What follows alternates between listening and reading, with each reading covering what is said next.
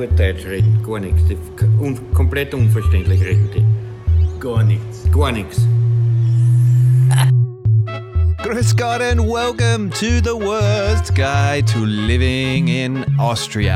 I am Jake Moss. You couldn't give a shit. But I'm going to tell you anyway. I am Jake Moss. I am your host. And uh, this is the Wurst guide to living in Austria, where we do uh, pretty much what we do on ViennaWürstelstand.com. We try to help you make the most out of Vienna and Austria and life. And we're trying to cram that whole thing into a podcast format.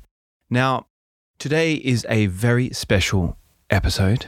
I mean, all episodes are kind of special, as just like our mothers would tell us, we're special and we're kind of the mother of this podcast. So we're telling this podcast that it's very special. Anyway, it's a special episode because um, our magazine is called Vienna Stand, and we called it that for a very specific reason.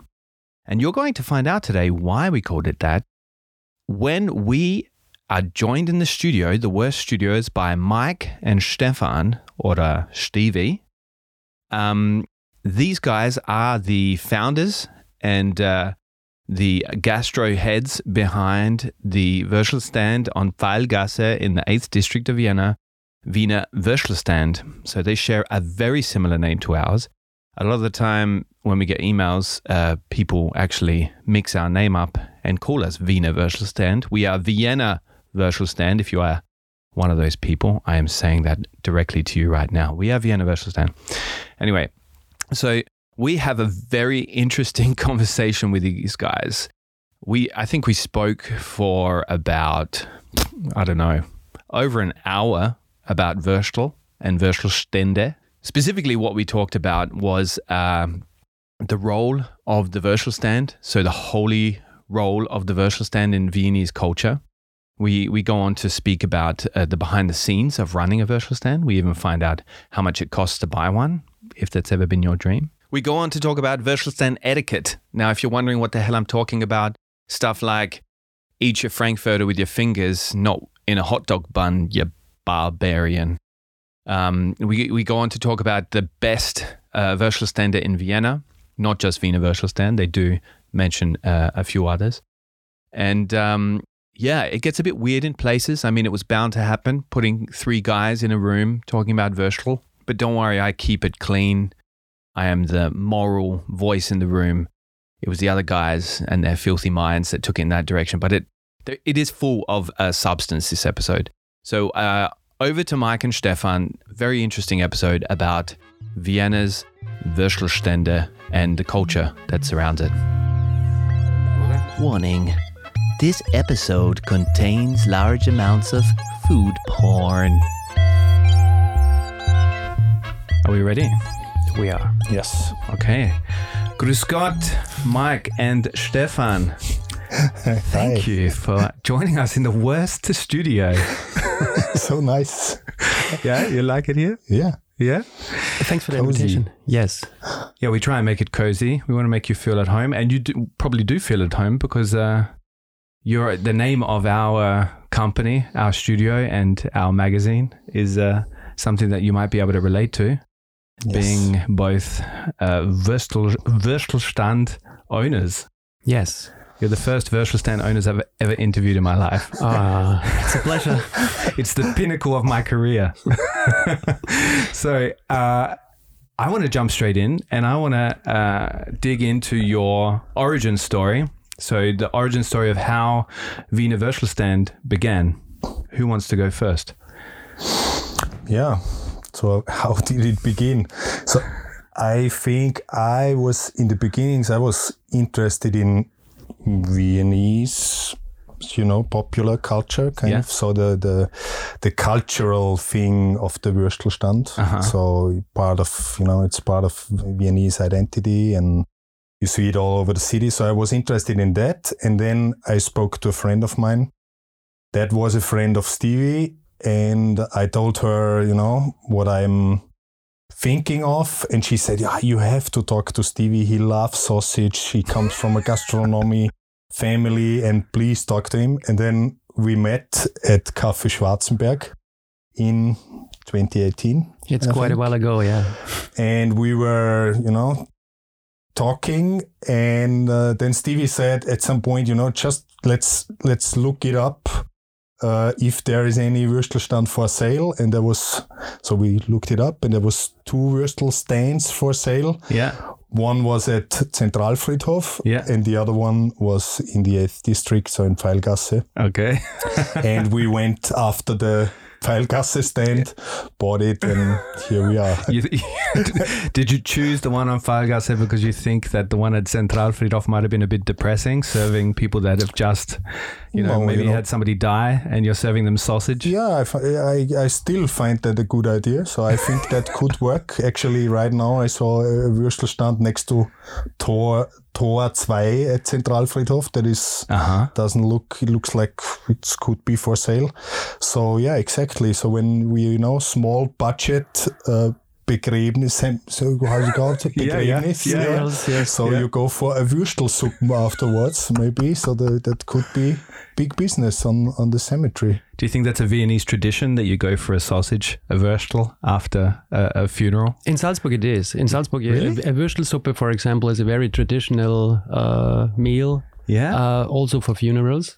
well, it's and- comforting, no? I guess. Yeah, and it's it's uh, you know it's um, uh, giving some energy back, Yeah. and um, and it's uh, also easy to make, and Yeah. uh, yeah, and actually, uh, Zentralfriedhof I think is the uh, location in Vienna with the most events happening. Yeah. uh, if you count it throughout the year. So might be interesting, but um, I think we chose the the one in the eighth district also because we uh, fell in love uh, at the first sight, um, especially with this um, 70s look it has, Yeah. and. Um, it also had um, we Maybe, saw maybe you could describe it a bit more for those that that haven't seen it. It's golden. yeah It is golden. it's golden and it has a, you know, that light box on top saying Wiener Würstelstand yeah. in red orange. So this typical 70s color. Yeah. and um, marquise in, in orange as well. So it, it's it's a, a golden f- thing, functional architecture with some 70s elements. Yeah, it's- it has this, you know, 70s um, optimism somehow. Uh, and it's old school uh, in the same way. So it's uh, traditional and progressive, uh, both from its design. And um, we, when we bought it, uh, this original sign was not on it, but we knew from photos um, that uh, this original sign saying Wiener Würstelstand um, was existing Yeah. because um, the the sausage stand is also listed uh, on the website of the Vienna Film Commission because it's quite popular for filming there, and um, and luckily. Uh, due to that, um, this sign was never thrown away. So uh, we insisted that uh, we wanted to buy the Würstelstand only with this sign Yeah. because um, it uh, it really uh, is important for the whole appearance of it. Yeah, that's so true, and I'm so glad you did because it's it's a gorgeous place. I love it. I love it there. I actually used to live right around the corner from it, and I used to be there on a lot of nights. I think it was the old owner still before it became a panini place. And uh, yeah, when you guys opened up again, I was very very happy to see that. So you already mentioned a bit about that you have a, a special uh, place in your heart for Würstelstand culture. That was going to be my next culture uh, question, not my next culture, my next question. What is uh, the Würstelstand? How would you describe it? Its place in Vienna, the city. What what kind of role does it have to play for the people of of this city? So it must be something special. So there's not a lot. So there's the Wiener Schnitzel and and uh, what else does carry the name of the city in its own name? You know. Yes, So- Vienna Kaffeehaus Wiener tradition maybe. Würstel, Wiener Kaffeehaus. So I think it undoubtedly it is part of of uh, Viennese identity. It is actually it is um, you know maybe the f- first street food in the world. I don't know, but for sure first street food in Vienna, mm-hmm. and it's a sp- sp- space in in a place in public space right? So mm-hmm. it's it's this freestanding hut mm-hmm. that that makes a difference to the imbiss german style for example. So the there is this imbiss it's always within a building or quite a lot. That's not Ah, that's really true. that's not really existing or until a couple of years. So, so until street food also in vienna became a, a bigger thing there was only these huts in mm-hmm. open space and and we like that a lot so it's it's freestanding it's in public space it is and that's a bit cliche for sure so the the professor is meeting the sandler and you know this cross milieu Yeah, this egalitarian. happening. Mm-hmm. So it is a, a social, social. We said it's not only a Nahversorger, it's also a Näheversorger. So um, it is a lot about this social interactions during day and during nighttime for sure. That is going on there. Right? Yeah, it's a place to be. So uh, a difference if you don't know if you look at a, a hot dog stand in New York, uh, then it's for takeaway. Um, a Wiener Würstelstand is not for takeaway usually. We had it during COVID, of course, but uh, it's really for meeting there, for staying there, standing outside on the fresh air, and uh, having a sausage. And this is um, a combination that is um, also, of course, with the specific food, um, a very specific style. And and so you you mentioned that uh, th- this is a cliche. This this picture of the Würstelstand being this democratic, egalitarian place where a professor meets Sandler, so homeless person, and they have a chat over a, a can of beer or and a and a Käsekrainer. Uh, from behind the grill, is this real? Does this actually is this the case? Would you say that it is that space, or is this just a cliche that legend has built up over time? It's both.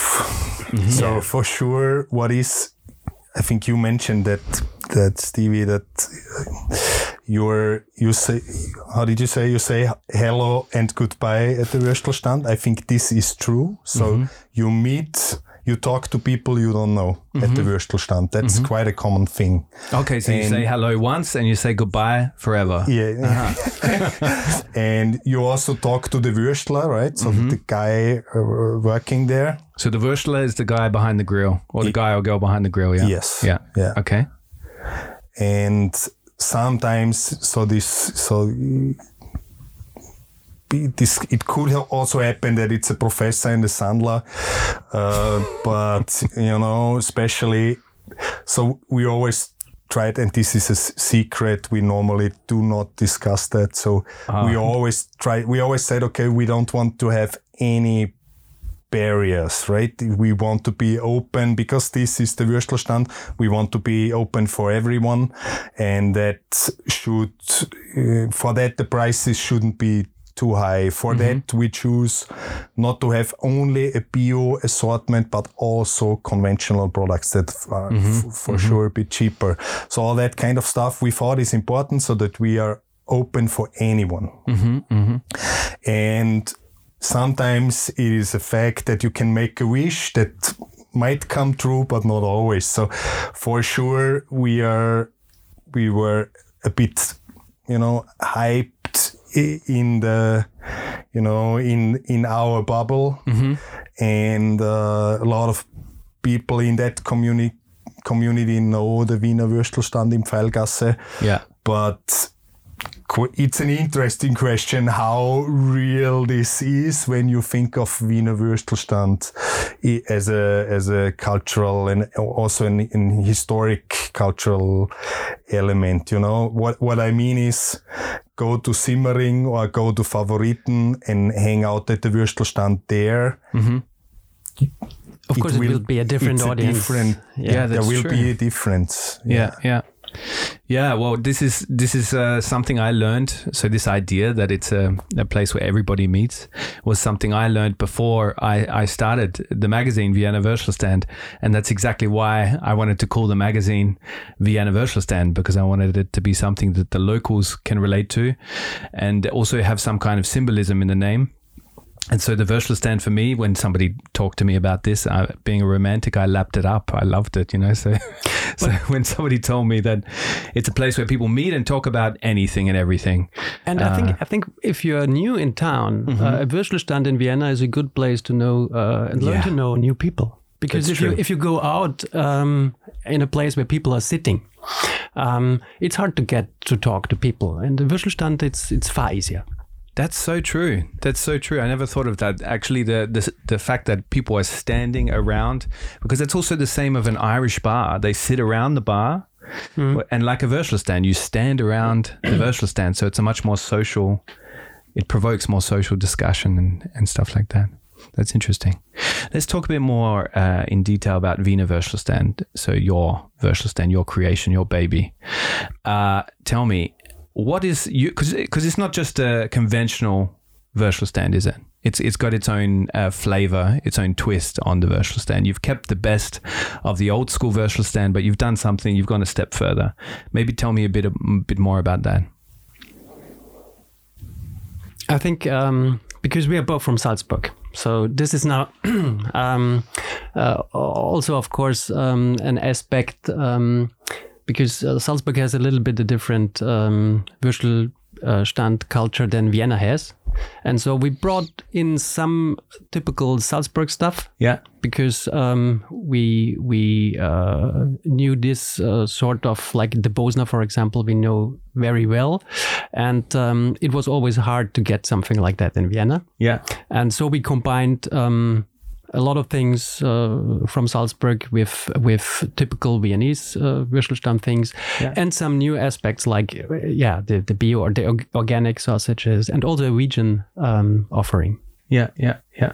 Um, and and what is a so what does a normal day look like for you? As in running a Würstel stand, what is it? What is that look like? I can't imagine. It? So you probably begin late, judging by the fact that you were running late and didn't have any breakfast. So Yeah, so it's we, what are we what are we doing? So we are a regular day starts at I don't know 10 and then we start with preparations. Mm-hmm. Yeah. So we have a lager close to the Würstelstand because Okay. all that stuff wouldn't fit into that No. tiny little hut. So there's the lager close next to it. Yeah. There we back. Oh, so we have kind of a cart, Yeah. a little trolley. Yeah. Uh, with that, we carry all the, you know, sausages, bread, drinks, all that stuff. We put it together and then we carry it to the stand Okay. and set up the stand. We open uh, at 11.30 okay, uh, for lunch business. yeah, And, um, and then we have several shifts Mm-hmm. you know, coming and going. So it's not, at least for us, for our stand, it's not true that one person, so that I start at 10 in the morning and I hang out at the stand until 4 a.m., right? Yeah, That's yeah. not, I think this is also could be a reality for other stands that it, that are mainly run uh, or operated by, by their owners for the two of us. So it's not, we are not always there, right? So we have employees and um, so there are several shifts. yeah, Um, in the afternoons, m- mostly it's there's less business, so it's a bit more calm. You can talk more, spend more time with the guests, and then so right now this always change depending on COVID rules and and the time of the year. yeah, Um, so now at six, something uh, like that. Uh, so the rush hour starts. Okay. Then we have a double shift. So there's double coverage. Two colleagues, we, we call them Wurstomteure, Wurstomteurinnen at the stand, and they run the stand uh, until 1 a.m. Yeah. 1 a.m. we close, clean everything, put everything on the card again, bring Mm-hmm. Yeah. stuff back to the lager. yeah, Have a, a, a Schicht beer yeah. so it's a tiny little after hour and then uh, you know go to bed and start all over next day Okay. So peak hours are around six. So when dinner time kicks in, how about la- later when people uh, had a few drinks and, and stuff and uh, are heading towards, do they head towards your stand? Before COVID, of course, um, when when discos are open, when bars are open until four, then around uh, on a Saturday, of course, uh, 3 a.m. in the morning still uh, was a sort of uh, a second rush hour like this, but uh, not at the moment. Okay. Okay. And um, so you put a lot of emphasis on quality with your Würstel that you choose. yeah Um, what makes a good Würstel? Ooh. so for sure bio is a thing right? Yeah. so we from the very beginning we had a bio assortment. Actually i think so you don't really taste it in a sausage. So mm-hmm. the bio quality for fresh meat it's different. You, Okay. you can you can taste the different quality. Mm-hmm. With the sausage there's a lot of tricks uh, you know that the industry or so you can even shitty meat quality can make a great sausage at least a sausage that tastes great right Yeah, so with yeah. the Geschmacksverstärker and all that stuff Yeah. so it's it's a good thing, but you don't necessarily taste it. We are Vienna's first, maybe the world's first bio certified uh, Würstelstand, No shit. and That's uh, crazy. And we like that a lot. What else? I mean, it's about ingredients. Um, so, So maybe what- we choose a specific sausage to, to help you along. Like, so what makes a, I mean, the the legendary Käsekrainer. What what makes a good Käsekrainer? A lot of a lot of fat in it, or what is it? I would. But the first thing that comes to my mind, I would say less is more. Aha. So a good Käsekrainer just needs some meat, water, fat, a little bit of salt, and a good cheese. That's Okay. it. Okay.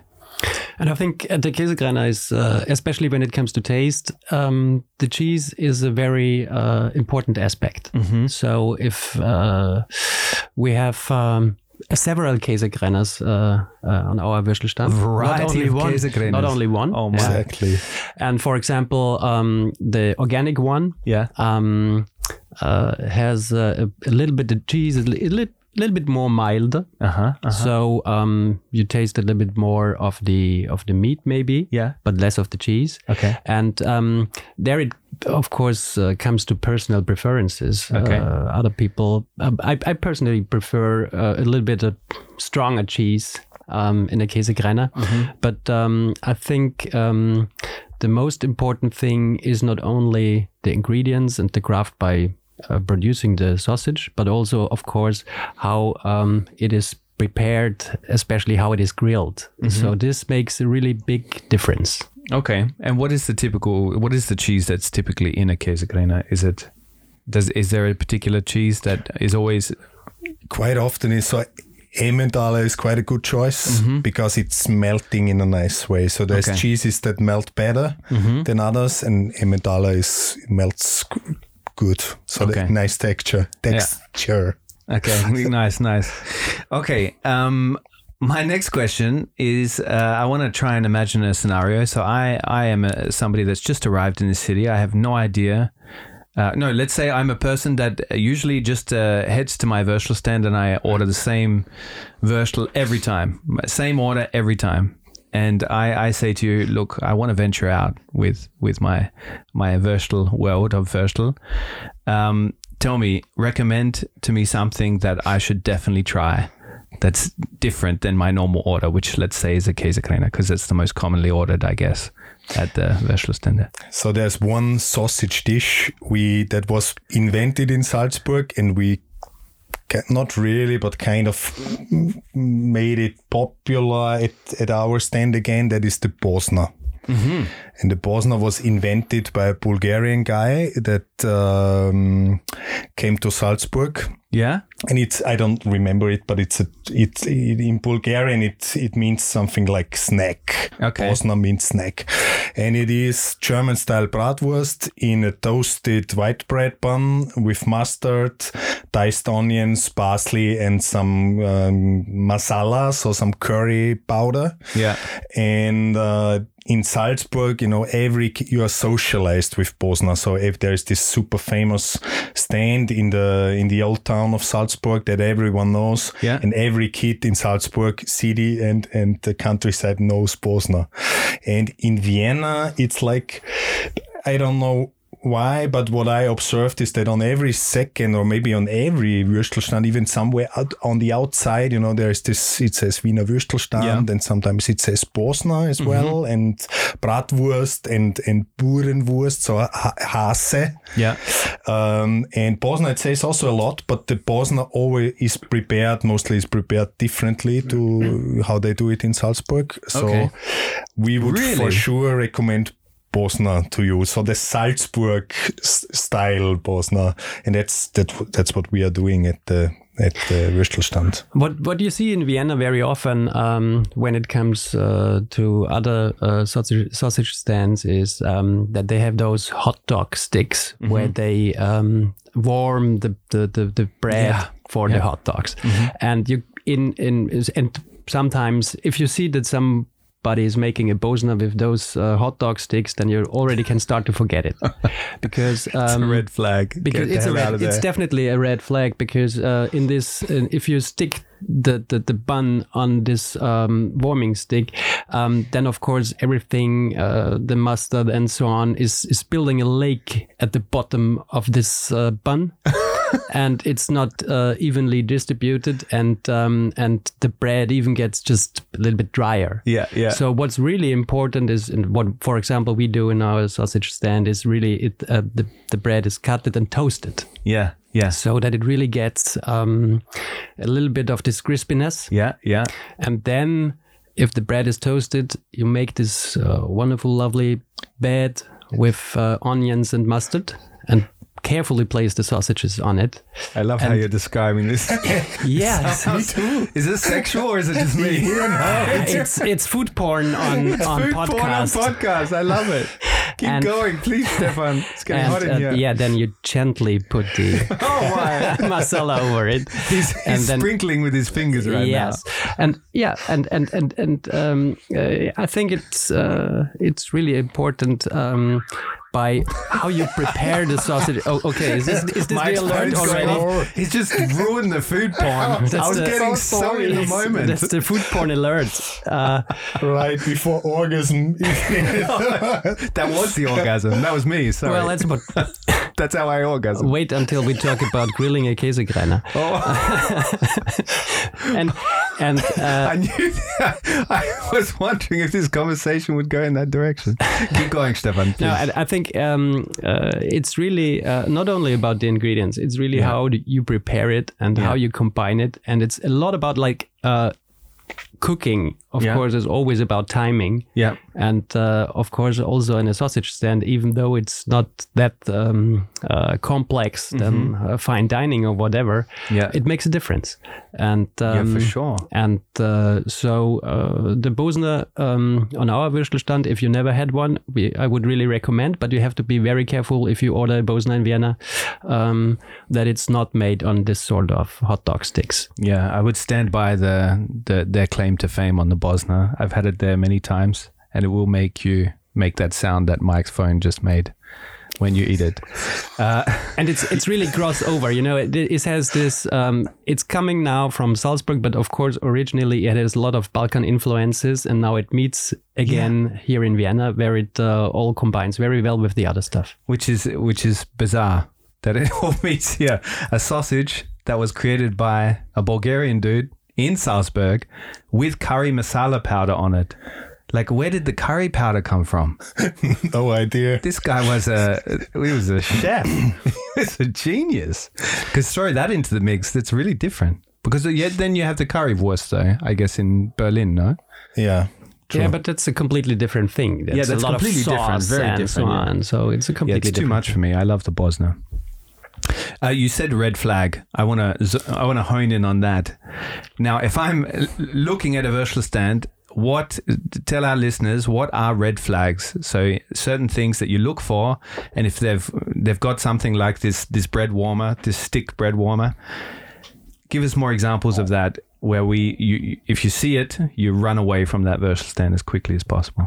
Well, I think um, The stick. So we had the stick already. We had the, yeah, this, the stick is one of those signs where you know um, uh, actually uh, it makes the bread mainly drier and not really better.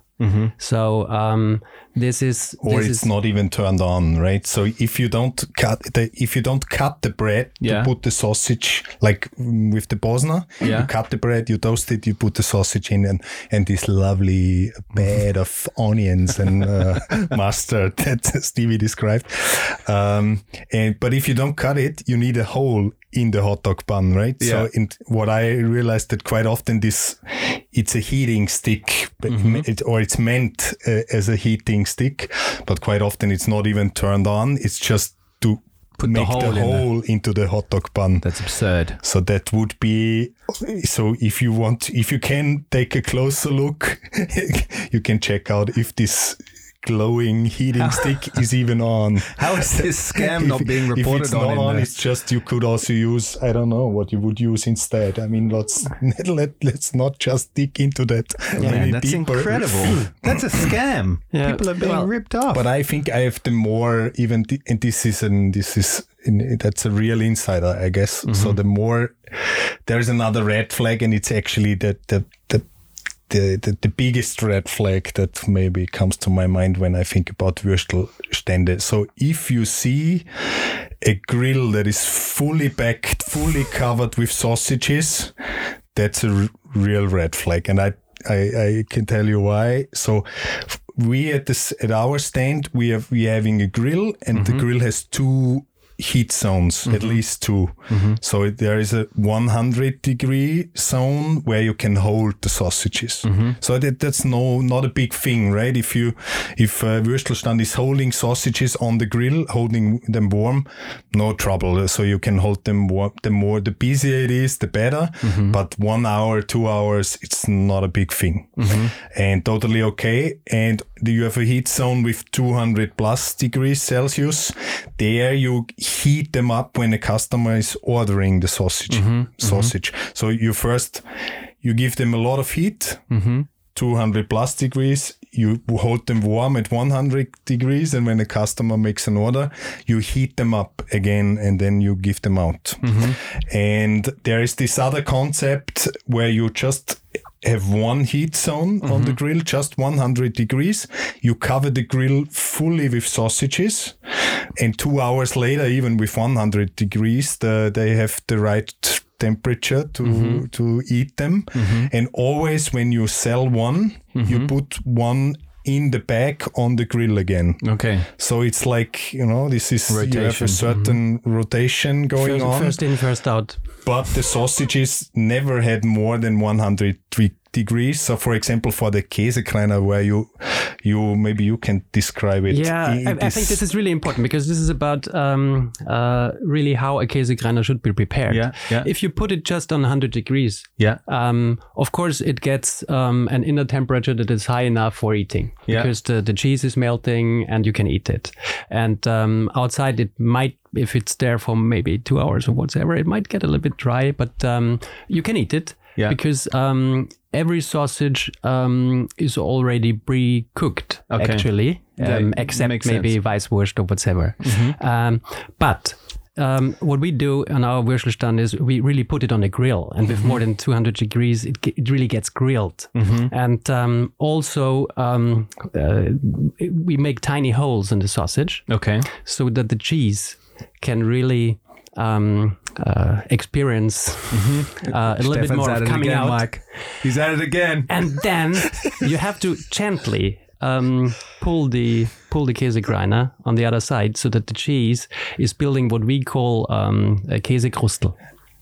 So it's really Wow, that with sounds the grilling and, and the grilling, of course, it's about taste because there are really those uh, grilling flavors coming Yeah. from, especially when the cheese and the, the, the meat, the fat, and so Yeah. on are really combining into this specific uh, tasting experience. And then uh, while the Käsekrainer is, is lying there. Uh, we put uh, another some small pointed holes on the other side. Turn it gently around again, so that you really have um, this Käsekrustel uh, together with the Käsekrainer. Yeah. And this is what the taste uh, of a Käsekrainer really should be. in our point of view. Yeah. But of course, um, this takes uh, far longer uh, Yeah. than uh, on a lot of Würstelstands uh, you will see it. Because Mm-hmm. uh, if we grill it like this, we will need mm, maybe per sausage uh, more than two minutes Mm-hmm. um, uh, between ordering and. Uh, uh, Yeah. and, and, and, and, and handing it over uh, to our, our clients.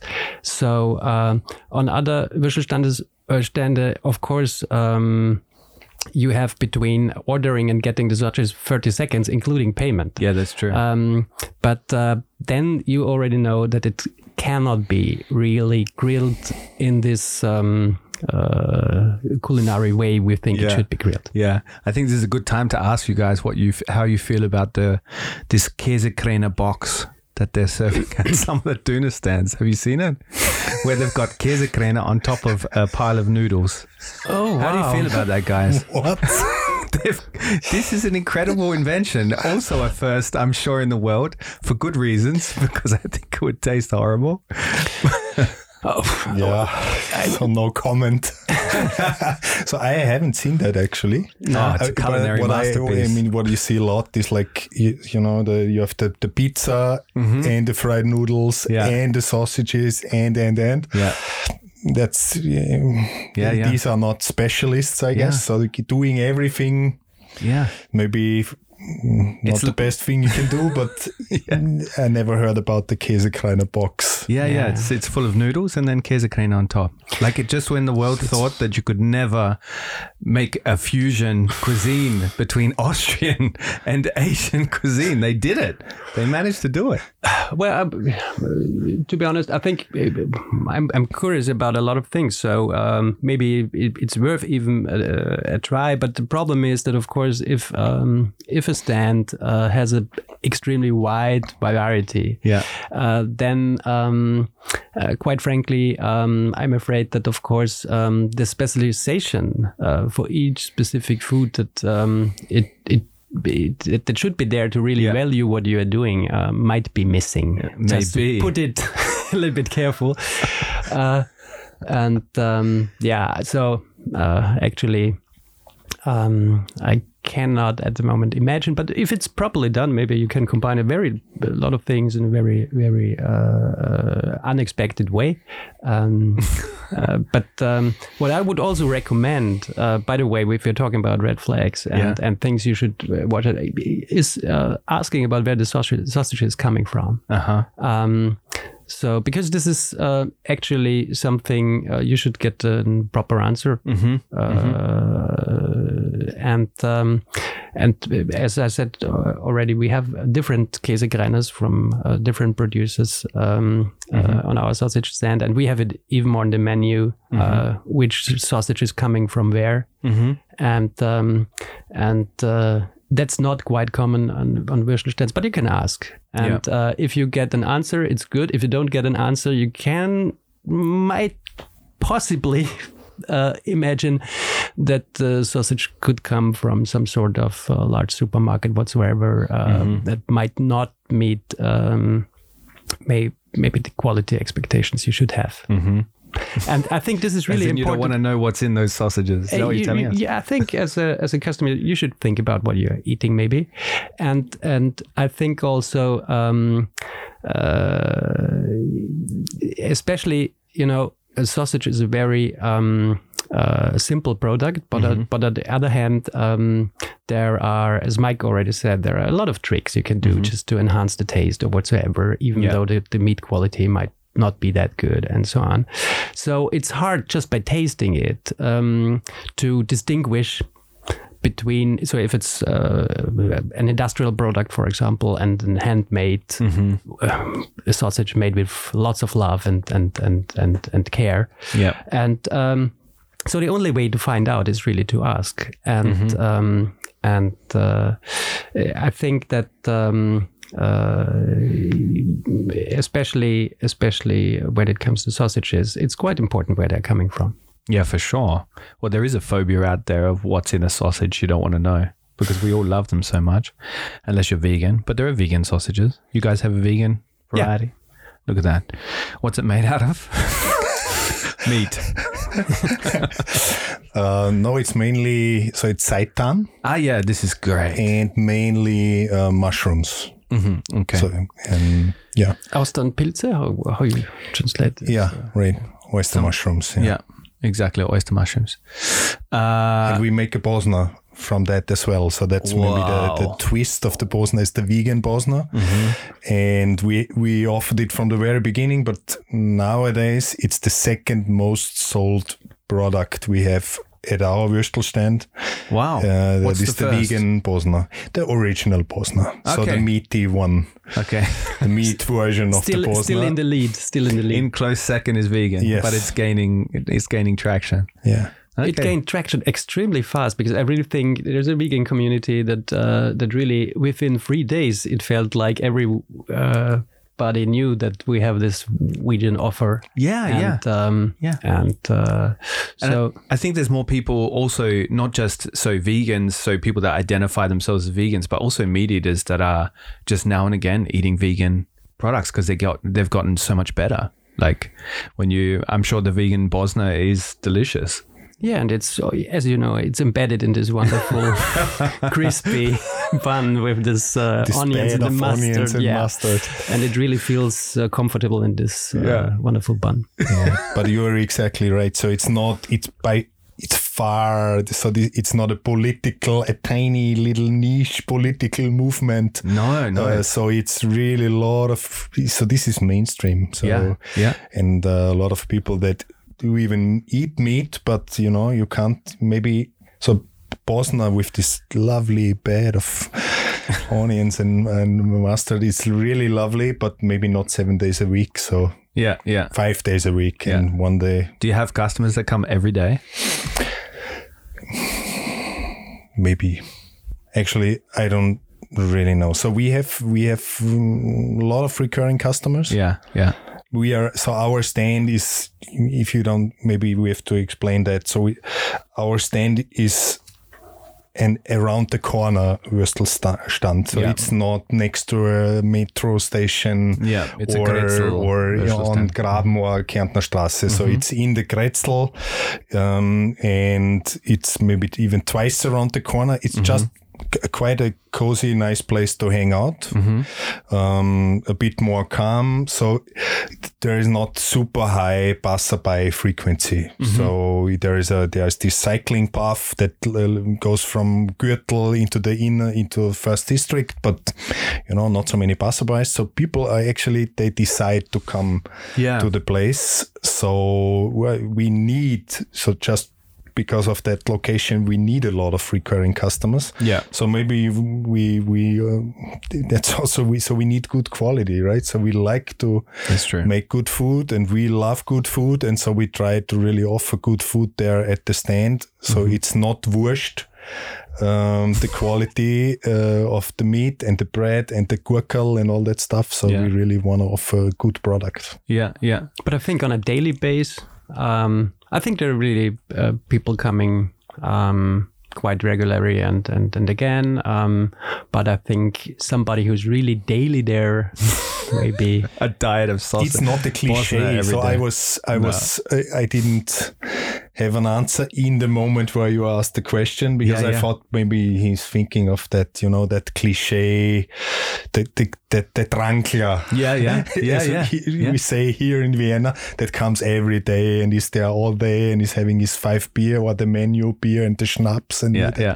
so we don't have that that recurring that type of recurring customer so it's more like you know the family father or mother that comes with the stroller and the kid and and uh, yeah the, the dad has papa mona then is hanging out there eating a bosna and maybe drinking a beer as well reading newspaper and the kid is playing in the sandbox we have there so that's Yeah. our Sounds like recurring dream. Yeah. customer they hang out at the stand but they are not you know people are drinkers. Yeah people are people are coming for the food and not mainly for drinking. Of course if it's a warm nice day uh, in summer uh, you can have some beers also but um, this is by the way also one of the red flags. If you if you go to a Würstelstand and you see that um, there are those don't know special offers for very cheap alcohol Yeah, yeah. like you know special menus Yeah. uh, some shots uh, and the beer for one or two euros and, and so on, then you already know that this uh, Würstelstand is on a not very good path. Okay. Because if you are if you are um, I mean, could be fun, right? It's not a fla- red flag to hang out there, but a red flag to yeah, eat. you can you can hang out there, but I definitely would not recommend to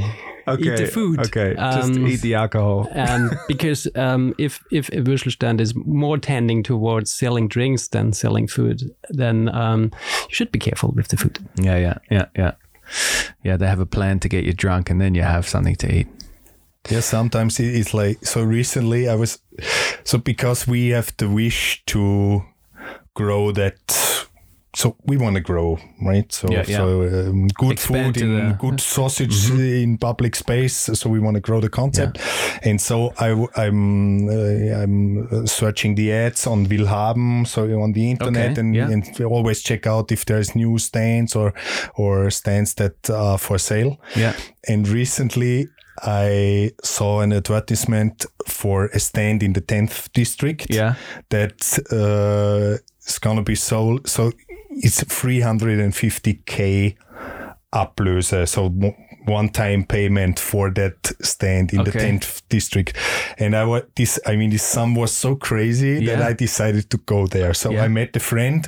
So we, we met there on, on, it's close to Reumannplatz, Quellen. It's not the one in Reumannplatz. This one that used to specialize in spicy no, sausages. Okay. No, mm-hmm. no, it's not ex- exactly on Reumannplatz, but close. So we met there and then we looked out for the stand because it wasn't clear Yeah. uh, where it is exactly. Uh, finally, we found it. And there, so there was a lot of cheap beer offerings there. So the, the, the cliche people Yeah, hanging yeah. out there at the stand. We also ordered the beer and we were there and it was fun and we were talking a lot and listening to everyone and also to the, the, the owner of the stand. And uh, at some point we decided maybe we should go for a sausage. So Yeah. Just tried and then we tried to order a sausage and the lady said no there is no sausage. So it was but there was the menu for sausages uh, so we couldn't get a sausage. And i think the, the the the clue was that she's not even she's not turning on the grill so she is just selling so it's not street food it's street drinks Yeah, what? and she was you could get you know the beer and the schnapps and the, even a Malibu orange or a caipirinha I guess Yeah. uh, at the Wiener Würstelstand but no sausage Oh my. So 350k is that a lot? I'm sorry, is that a lot or This a little is- for this for is a a Würstelstand? huge load of money asking for you can ask Yeah. for a Würstelstand yeah Okay. There might be uh, even locations uh, that are more expensive, Yeah. but uh, in general, this is, uh, I think, um, quite for on a the higher level. just n- not selling sausages in the 10th, 10th district is i guess a quite a it's uh, more tricky than a stand on Kärntner Straße or next to the opera. So Of course, for yeah. for sausages. Okay. So Okay. 350k is okay for top location, top notch, but Yeah. Center of the city. Yeah. Okay. And what does the standard Würstelstand go for? Like, what is a normal price? Actually, there's not a lot of uh, Würstel uh, Stände on the market. Yeah. Because so I have quite a good overview now because we're always looking for new places. So I think right now there is this one or two. So there's the- this Würstelstand in the 10th district. Yeah. So if you are interested in a Würstelstand Yeah, and yeah. have 350k, As you can tell, I'm very you're welcome. uh, I think next to it there's a kebab. booze there. there's a kebab stand for 250. So I I would say it's from 50k Yeah. at least up to Okay. 350 400 and the stands that you were mentioning like uh, stand on graben or they are usually you don't even they are not put They- on the internet right so they are so expensive Yeah. Yeah. Yeah. Yeah, but um, there, of course, uh, uh, if it's really a, a top, top, top location, Mm-hmm. um, there are a lot of uh, gastronomers that say I would even um, pay a million for that if I'm young enough because I would get the money back. Wow. Okay. So it depends. Okay. Uh, it depends mainly um, on the location Mm-hmm. because frequ- uh, in, in, in gastronomy, of course, a lot of people uh, say Würstelstand is about frequency. Mm-hmm. So uh, depending on um, how many people are passing by there. Uh, and um, so it's not only a question of uh, how central it is, because it might be a little bit outside. If it's directly beside the highly frequented uh, metro station, then of course um, it might be uh, very attractive and also Moneymaker. uh, more expensive. Also. Yeah. But this is the exception, right? Yeah, so yeah. we don't, Stevie, we do not want people to get to the idea that this is so an interesting business. business. We're gonna We talk about that after the break, don't worry. I, this is really not the majority. I think in Vienna, maybe some years ago, there was something like 700 Wür- Würstelstände Yeah. all over town. I guess now it's maybe like 300. Yeah. And maybe there is 10 or 15, partly those that everyone knows Yeah. and the other part some really so maybe that are not so well known but are on super frequent locations Yeah.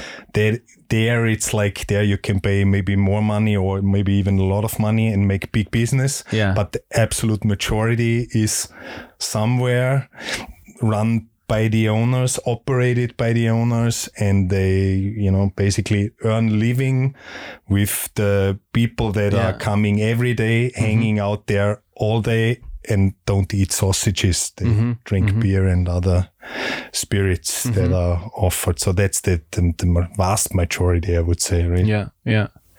Ah, that's that's that's interesting. So you actually, and I think this is a commonly known known fact. So Würstelstand, uh, Würstelstände are dying out. They're not.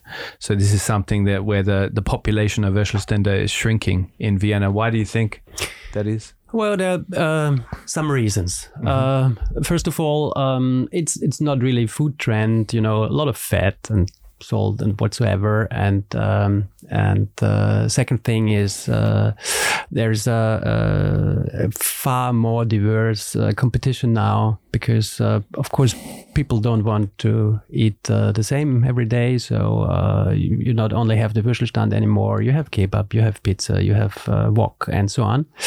Um, and uh, then, of course, uh, deli- food delivery um, is uh, one of the reasons why maybe um, uh, stands where you have to go out. Um, and the Würstelstand traditionally was one of the opportunities to to fetch some food when uh, restaurants are closed already. But with food delivery, of course, um, people just order from at home. Um, and um, yeah, these are so some of the reasons why the, the number of uh, Würstelstände uh, is really uh, shrinking quite uh, rapidly. Yeah, yeah, and it's it seems to be happening every week that one is flipped into a um, a noodle noodle place or a or something else, whatever else. There's even a couple that have been flipped into coffee places as well, though, like this near the Prater. Okay, uh, we are going to go to a break so you guys can have a rest. Um, if you continue listening to this uh, slightly homoerotic uh, food porn, uh, three guys in a room talking about Würstel with slight grins on their face all the time. That's making me laugh the whole time. Like you put three guys in a room and they're talking about sausages, they go back to being in primary school.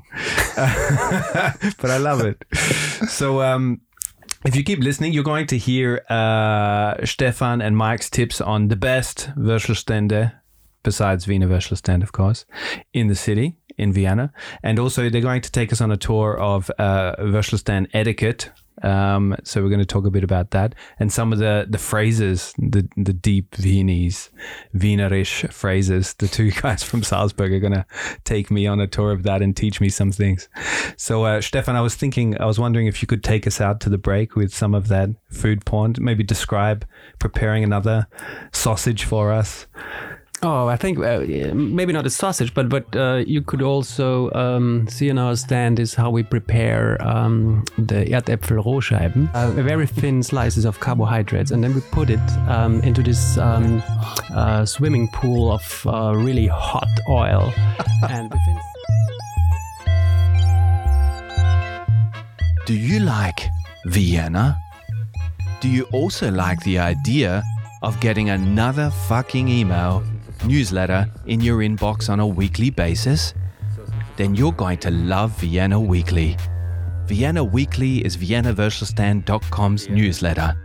It's packed with stuff like random news from all over Austria, event tips for the upcoming weekend, and shit like that. So if you like the sound of that, go over to ViennaWürstelstand.com and subscribe to the newsletter, Vienna Weekly. All right, all right, all right. We are back with Mike and Stefan. We are talking the Käsekrustel. Or is that how you say it, Stefan? Käsekrustel, yes. Käsekrustel of Würstelstand, Würstelstände in uh, Vienna City. And uh, we're going to jump over and talk. I'm going to ask these guys, which is not easy for them because they've got high standards. Uh, best Würstelstände in the city, your top three. Ready, set, go. Besides ours, of course. Besides yours. So that's number one, obviously. the universal Würstelstand. On Pfeilgasse. What's the number, actually? I don't know. They'll find It's it. They'll one. Google it. Yeah, it's Pfeilgasse 1. It's, it's uh, corner to Strozzigasse. Yeah, yeah. So Würstelstände, it's a funny detail. Whoever is into details. Yeah. So Würstelstände do- don't have a proper house number. It's always like next to or in front of house number one That's or funny. seven or something like that. So our official house number is the Würstel stand opposite Pfeilgasse house number two. That's funny. And because no one finds us, because house number two is the opposite house, so we just made up a number, and that is Pfeilgasse one. It's Okay. not existing, but people find nice. us. That's Google nice. as well. I like it. Okay. So, top three, guys. Top three. So we like uh, on Schwarzenbergplatz just because he's a really nice, funny guy. Yeah. So he is probably if you if there is such a cliche of a typical Viennese Würstelstandler, then I think of René. Yeah. So and he's super nice. Yeah. So go there. Yeah, and he has this uh, also uh, one of his uh, specialities because he's offering a lot of spicy and hot chili sauces. True. And if you really like it extremely hot, he has um, some uh, special chili powders uh, that really, in terms of uh, Scoville rates, go up um, higher than pepper spray. Okay. So uh, you really have to be uh, used uh, hot and spicy food if you if you want to uh, eat one of the uh, special sauces Yeah. there. Yeah. Uh, so this is really uh, some experience, but uh, be prepared. Yeah, I've got a I've got a man crush on Rene. He's a great guy. Like he's he's such a character. He's always Yeah. up for everything. We've done several things with him with the magazine as well uh, for for a long time. We've filmed a couple of things there as well, and he's just uh, such a nice guy. Um, and yeah, like he really experiments with those spices. No, like he makes he makes it himself or with in cooperation with with somebody else. Also Yeah. the sausages. Yeah. Yeah. Well, uh, another Würstelstand I think that's quite um, in, in, in every list and every guide is uh, Bitzinger's, uh, close to the opera. Mm-hmm. Um, and especially if you have been on the Opernball and you want some um, after after ball um, Nourishment. uh, champagne maybe with a sausage, uh, then um, this is uh, uh, quite the the uh, classical style of ending an uh, opera or ball night. Yeah. So you actually can order champagne with your. Uh, There you can. there? There you can. Um, Wow, that's crazy. There you can also have champagne. You guys have got to up them. What can you offer? like you have like the fanciest whiskey at your stand. That would be funny. we are offering so on top of of our beer offer we are, we offer spritzer as well Yeah, yeah. but yeah so the main thing is and i think the the the historical so the reason why there so beer is drunk at Würstelstände is because in the law Yeah. it says at the Würstelstand you are allowed to sell only alcohol-free drinks and beer. What? Yeah. So it doesn't say and you know like beer or spritzer and, and maybe wine or so. It doesn't say no spirits. It says only alcohol-free drinks and beer. Because beer is pretty much alcohol free in Austria, I, think- know? I don't know. It's a very Viennese thing. So uh, yeah. That is bizarre. Very Yeah, it is, specific. It is. I was when I read that, and it re- it said that's exactly the text, the the, the, Wow. the, the law here. Are there any other weird laws And that it, it, come? it also says uh, in uh, in handelsüblichen Gebinden. Yeah, so yeah. Uh, what means um, that uh, it has to be served in a, in a bottle or a Yeah, can, yeah, and Uh, that you cannot uh, Do have from the tap Saft. beer. Oh wow. Yeah, there is another one that is also quite discriminating actually. yeah. So there is this Wiener Öffnungszeitenverordnung where Yeah. it, it says basically how long the different types of, of uh, gastronomy businesses are allowed uh, to open. And there is the there is the business type Imbiss. Yeah. So for example, like a Würstelstand, a kebab stand, the pizza places that are on the street, whatever. yeah.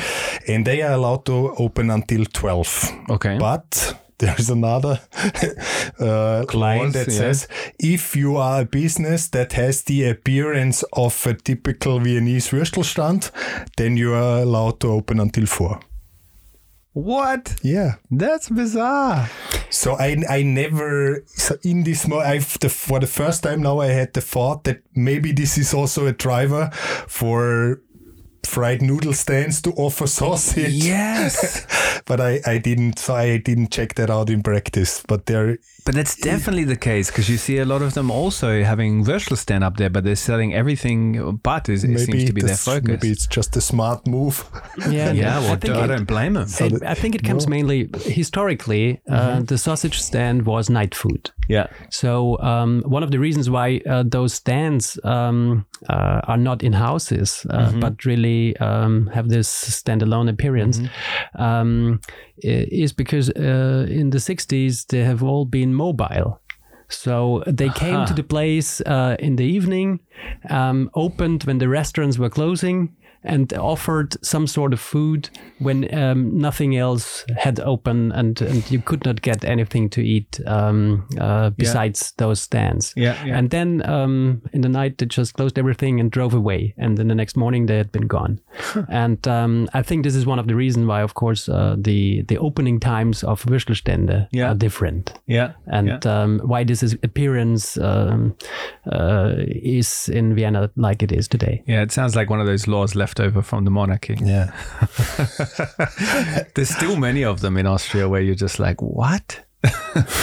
uh, so you've got two there. We've got Bitzinger. Well, we've got three, of course. Wiener Würstelstand, Bitzinger, Schafer, René. Yeah. So the third third one. So in in our break, I, I was wondering if you maybe were discriminating drinkers a bit in the first part of our Which we uh, certainly don't want to talk. do So- because our audience so is full I- of I- we do not want that. So this is also, and so if you are a drinker and uh, so who live closely to the 8th district, we also warmly welcome drinkers. So uh, feel embraced. Uh, so maybe if we were discriminating drinkers in the first session, maybe we should. I would recommend the the Würstelstand uh, at the corner Quellenstraße and Favoritenstraße. Yeah. So the, the Würstelstand that is not offering sausages but only drinks. It's it's quite a um, uh, well offered booze, I think. so the Würstelstand without the Würstel. Yeah, if you like And your go Malibu there. orange. and there are some um, uh, longer and older traditional places, Mm-hmm. like at the Südtiroler Platz, for example, or the Würstelstand Leo at the Gürtel, uh, close to the Café Blaustern. Uh, Yeah. And uh, it's the oldest in Vienna. And um, the Würstelstand Leo is the oldest. yeah, it's Mm-hmm. um, uh, the, the one with the longest recorded history in Wow. Vienna. And um, so, but um, for us, it's of course a little bit difficult because if you have a, a sausage stand uh, and want a sausage, you go there. Yeah. And um, so might be easier to give uh, uh, coffee house recommendations for us than Yeah, yeah. stand recommendations. Understandable, understandable. And I put you on the spot. That's fine. Yeah, and it's about when you're talking about sausage quality. it's it's uh, so we were we don't have a long uh, track record, right? So Yeah. we started three years ago, but from the very beginning, we were really trying to put an effort in how we choose sausages and not mm-hmm. all the sausages from one supplier, but mm-hmm. you know the best sausage from each butcher basically. Yeah, yeah. And still we are working on that. So it's it's it's not so easy to find a non-industrial product on the market mm-hmm. uh, for affordable prices, etc., etc. So it's quite tough. So qu- product-wise, it's more or less all. So Okay. everyone is having the same suppliers Okay, out okay, there, and there is not this super crafted uh, Yeah. whatever sausage existing. We are working on that, but I think it's not. It's quite rare on the market. So. Th- then there is the type how the sausages are prepared. So there are some stands Mm-hmm. that are we already had the red flag. So if the, the whole grill is covered with sausages, Yeah, yeah. maybe don't go for that. Go for the different one that is really grilling sausages and not- not just warming them up. Yeah. So there is a difference, but um, um, yeah, No, no, that's good. That's good. And I think one of the reasons uh, why we opened a Würstelstand b- was because we did not have a Würstelstand. Uh, we would really like to go to in Vienna, and we are both from Salzburg. And, and, and if you if you look in Austria, I think um, the sausage quality in general uh, in Salzburg or in in in, in Upper Austria um, is a little bit better because people um, really have more more comparison, um, and uh, I think there you have a lot of Bavarian influences, of course, Yeah, uh, regarding to sausage culture, and um, and uh, in in Vienna a little bit of that uh, I think was lost during the last uh, uh, decades. Yeah, but you're bringing it back. We we should have a we should start a. Is there a battle of the Würstel? Is there a battle like a not yet. championship? But That would be a great idea, no? Let's talk should, after. Yeah, you, so The golden take Würstel. part. We would like. if you kick that off, we take part. I in think this would be fantastic because it would be a great way. Like when people are competing, they obviously then aim for higher standards, no? Yeah, true. Okay, so guys, we uh, a while back for ViennaWürstelstand.com, the magazine, we uh, put together a list of Würstelstand etiquette. Uh, we did this with consultation of a few people. So Würstelstandler, um, they gave us a few few tips on what people uh, or how people should behave at the Würstelstand and or, or or how to make the most out of the experience. So I'd like to take you through us, uh, some of them, and you can just tell me if they are true um, and uh, your take on them. How does that sound? Sound all right? Sounds good. All right, first one of the Würstelstand etiquette, the golden rules of the Würstelstand. Use your fingers for your Frankfurter. Definitely. True. Yeah? Yes, So yes. no hot dog Frankfurters. It's a Um, disgrace to humankind. If you have it in a hot dog, then it's a little bit uh, different. But then also uh, you use your hand to Yeah. hold it, and uh, to to uh, eat the Frankfurter with uh, with a fork and uh, and a knife. uh, actually, just makes sense if you have it in a goulash sauce like um, uh, a Sacherwürstel or something like that, but Okay. not if you have it at a sausage stand. Okay, so no, no knives and forks. This is too civilized for a Frankfurter. Okay, next one. Mayo is no go. No go. Yeah, never What ask is- for mayonnaise. What is mayo? never ask for mayonnaise at a Würstelstand. Uh, I really because uh, what's the sense of, of, of putting fat to fat? You know, um, every everything um, besides uh, a würstel should have some uh, reason, and uh, if if if you need mayo, then you choose the wrong sausage. Yeah, yeah. Well, I th- this one, the picture here has uh, fries, so which fries aren't typically pommes, so they're not also typical at a Würstelstand, are they? So yeah, we are we are not offering fries at Yeah. our Würstelstand, just a Rohscheiben, and never say fry to a Rohscheibe. I'm sorry, I'm sorry. Uh, so that doesn't come with sauce. It just comes with grated cheese or salt. okay, yeah. We have one new dish actually. It's called cucuruzzi fritti. Who It came is up with that name? fried corn, and we put some some basically chili aioli on top, which is quite Yeah. close to a mayonnaise. Yeah. And for that, it's great. But Yeah. for a sausage, I would totally agree. So it, it's just putting fat to fat is just over the top. You so add some acidity. Mm-hmm. So pepperoni is great, pickles is great, or add some sweetness. May ketchup is okay. You don't use Mm-hmm. too much of it, but a bit of ketchup. Also for grown-ups would be acceptable, Good. but uh, no mayonnaise. Okay. So you people ordering mayonnaise at the Würstelstand, you're disgusting. Disgust us. Moving on. Okay, this one I really stand by. No wine here, just drink beer. Because the wine typically at Würstelständer is horrible. It's just illegal, as we learned before. So Yeah, it that's says true. it's just it's ugly and illegal. That too, and we don't want to break the law. yeah. Okay, so that one's that one's a definite. Yeah, quite. I would say, um, especially um, uh, if if the beer uh, that is offered is good, um, there's no reason to to go for wine.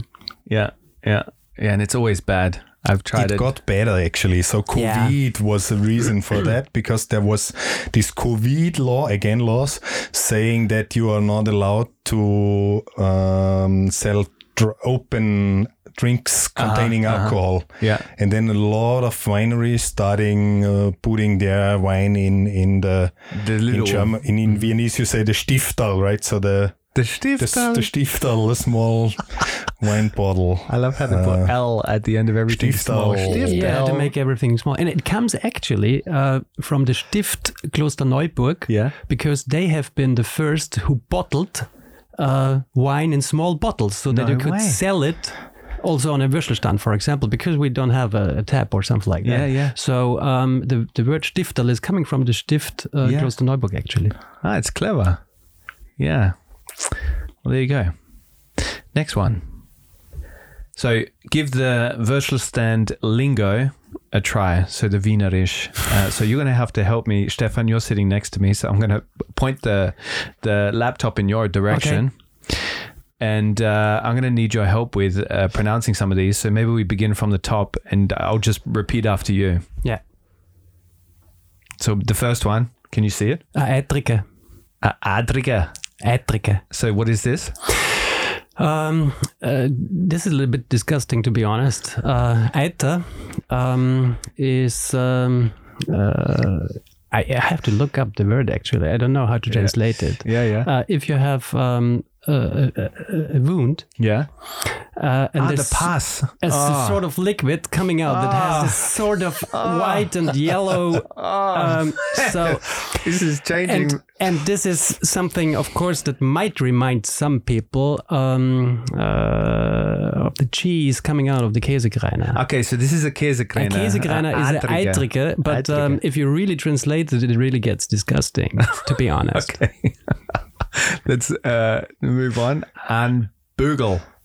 Am Bugel. And Bugel. Am Bugel. Okay, what's that? Uh, a, a, That's the end of the bread. yeah, a, a Bugel is the same like a Scherzel. um, and it's the end of the bread. So um, uh, if you have a bread, of course you can have slices, but if you prefer the, the end of the bread, um, then it's a Bugel. And, and, and it, it's coming from uh, Bugel is a hump. Ah, like the humpback of Notre Dame. Yeah, yeah. Okay. And people, there are some people that prefer the end of the bread. There are some. Yeah. Yeah. Strange. They're with the mayonnaise people. Disgusting. okay, the next one is angeschissenen. Yeah. Angeschissenen. Angeschissenen. Angeschissenen. Uh, well, this is also, you know, this is very specific sort of humor, actually, because it's a little bit disgusting again. Um, it, it, it, it means uh, something that was shitted. What? And of course, it it's the sweet the sweet mustard in this case. Okay. So it's a reference to the color and the consistency of mustard. Okay. Okay. So, okay. And would people ask for that at a Würstelstand? Would they ask, hey, give me a, a Adriger mit angeschissenen? Only tourists. Yeah, to be honest, to be honest, um, uh, if you use this language, um, it will be um, uh, it will show that you are no local, Okay. but that you are trying to adapt to local cultures. So it will be maybe um, uh, welcomed. Okay. But uh, there also might be Würstelstände that don't uh, give you a Käsekrainer if you order Eitrige. Okay. Because it's, you know, it's a little bit disgusting from the wording. And Yeah. um, so it's this cliche um, that uh, this is um, uh, the language people are using it or have to use at the Würstelstand. It's not necessary to okay. use okay. it. So, Um, what is something you would say? Like, what would a local? How would they order a traditional or like a typical thing at a Würstelstand? Like one phrase.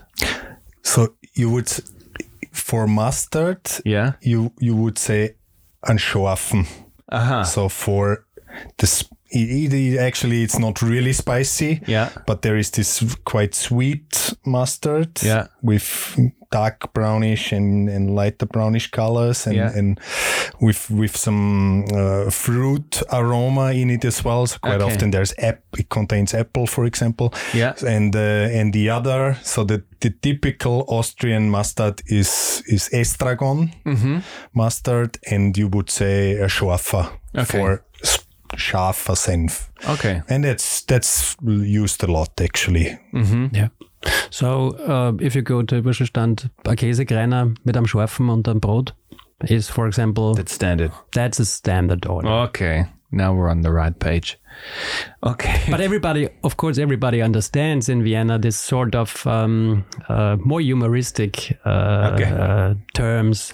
Okay. Um, and uh, I think it's very typical, this sort of wordplay for the Viennese humor. So I think it's okay to cultivate it, but it might uh, turn out that if you order or use this language for ordering, um, that um, uh, it does not have the uh, the uh, result you the right result. the right result. Okay. Which comes to the next point. Don't mess with the Standler, so the Würstelstandler. Is this true? Totally agree, of course. Because they are like uh, having a god or goddess like status at the Würstelstand. Yeah, they're the they captain kind of, the ship. They're the captain of the ship, and what their word is law Yeah. on the ship. That's of fair course. enough. It's got to be a captain to keep the order, you know? Especially when people are standing around eating sausages and drinking. All right. Uh, the last one I'll mention is uh, go with go with Gurkel or Pfefferoni. So don't like always go for it. Don't miss out on the Gurkel and Pfefferoni. Is Yeah. this true? Very true. would Yeah. definitely recommend. Also, uh, what is uh, I think um, not only that it tastes good, um, to combine um, this uh, sour elements Yeah. with the more salty sausage um, also supports the, the digestion. And um, so it's um, there's a reason for it why it's um, a typical combination. Mm-hmm. Okay. Okay. Well, that's good. Anything that's missing there, guys, that in terms of etiquette, how to behave there, how to make the most out of the experience at the Würstelstand? Talk to people. So That's a good one. it is an you know, an open in open space, and it is an open space, very social. So Yeah. I think it doesn't hurt at all to talk to strangers at the Würstelstand. Yeah. Yeah, It's And- quite easy. and uh, it would make um, life uh, far more easier for all Würstelstand owners and so on. If after a certain time uh, people behave, especially when it comes to noise, Yeah. because uh, one issue you always have is, of course, with neighbors and so on. So if there's a recommendation, if you really want to support Würstelstand, uh, then um, don't try to sing loud. Uh, in the late, late night, because um, Yeah. otherwise, uh, uh, not the people are getting the troubles, but the Würstelstände, of course, do. That's so true. Yeah. And they're the ones that have to mess with the neighbors afterwards. So Yeah. this would really help uh, all all Standlers out there. Yeah. Yeah. Good.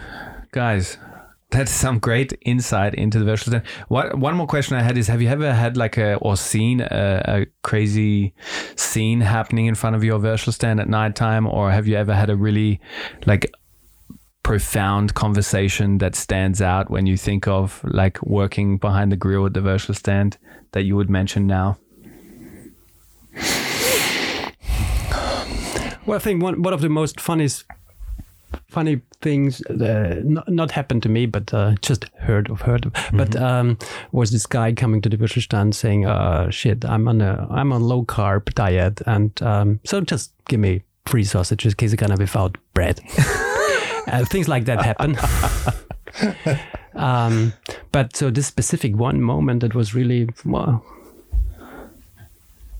Because I just imagine like you're you're up in the early hours. I mean, your Würstelstand, like you said, is not on the Gürtel. It's not where you know the the the, the strange and and weird things are going on when people have drank a bit. But if there's not, that's also okay. But I just wanted to ask you before we go. No, there's what I remember was, and I liked it a lot. So we are having that. We are uh, there's Salzburger Augustiner beer. Mm-hmm. Which is It good is like the, the the bigger German brother München Augustiner beer. So there was monks in the 15th century moving from uh, emigrating to Salzburg from Munich, and they started a brewery there. So this is the in Salzburg very famous uh, Salzburg Augustiner beer. in beer. Vienna is not famous. No, so we are basically we are the only place in Vienna that are offering that beer. So no one else has it. And there is hardcore fans, especially from Salzburg, coming just for that beer. Wow. And sometimes it happens that there there's uh, some guy from Salzburg standing in front of the stand with tears in his eyes when he sees that we are offering that beer. And so this is the background story. And what happened at the stand is there was two guys showing up and they looked like I mean, don't ask me about the details how Viennese, so people from authorities look like, but they looked like, you know, from any magistrat or something. So I saw them and thought, okay, shit, now th- not something's happening. And they had this, you know, so they were typed in, uh, so uh, dressed in a special kind of way, and they were, wearing these old school notebook uh, covers from this, you know, not nice leather ones, but Yeah. the ones made from plastic fabrics from the 90s. Yeah. And they came and they said hello, and then both of them ordered six bottles of uh, Salzburger Augustiner beer Wow. and I should open only one. So I opened one, handed it to them. Then they opened their notebook cases, put in, each one of them put in five of the bottles in the notebook case.